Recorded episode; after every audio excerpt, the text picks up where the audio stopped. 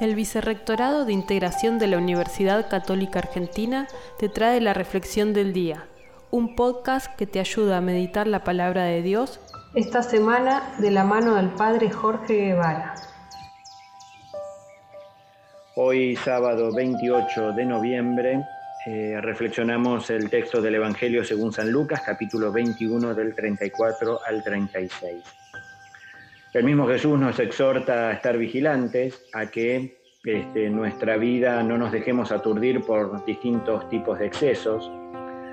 ¿Para qué? Para que ante su venida gloriosa no, caiga de improviso sobre todos nosotros, como una trampa, sino que vendrá sobre todos los hombres. El estar prevenidos, estar preparados, el orar incesantemente nos mantiene unidos a Jesús y no perder de objetividad el llamado que Él mismo nos hace, ¿no? el regalo de esa vida eterna, la construcción del reino de Jesús. Todo esto, no hay dolor, no hay sufrimiento, ni siquiera la propia muerte nos pueden apartar del proyecto que Jesús tiene para con cada uno de nosotros. Todo lo que enseña el capítulo 21 de Lucas nos invita a mirar el futuro, para recordar que todo se acaba.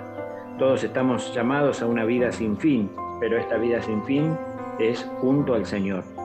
Por eso no perdamos de objetividad la presencia de Jesús en nuestra vida cotidiana. Que así sea.